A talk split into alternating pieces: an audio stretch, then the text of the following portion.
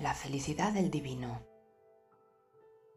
En una aldea de la India vivía un sacerdote de mentalidad tajante e inflexible. Un día, al pasar frente a una humilde casa, escuchó muchas risas y se acercó para saber cuál era su origen. Tuvo la oportunidad de contemplar a una madre dando de comer a sus cuatro hijos, pero quedó ingratamente sorprendido al comprobar que también daba de comer a una imagen de la divinidad.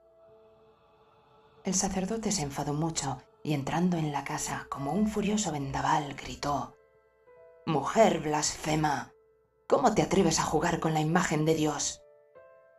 Después cogió la imagen y se la llevó.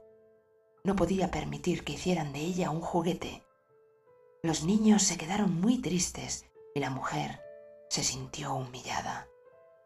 Cuando llegó al templo, el sacerdote colocó la imagen de Dios en el santuario.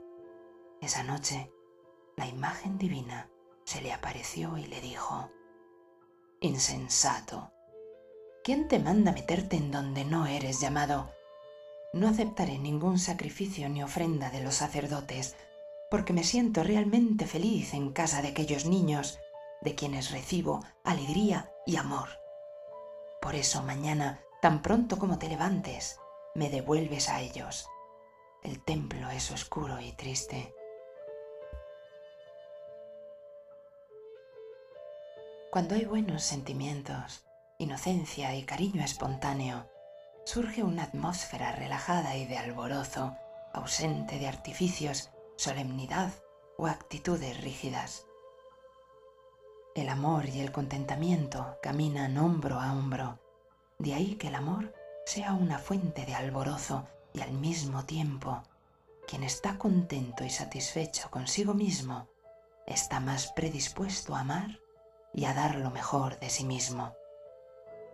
El amor no nace de la mente calculadora, de los patrones o modelos, de las doctrinas fosilizadas o puntos de vista estrechos, sino de un corazón tierno y sensible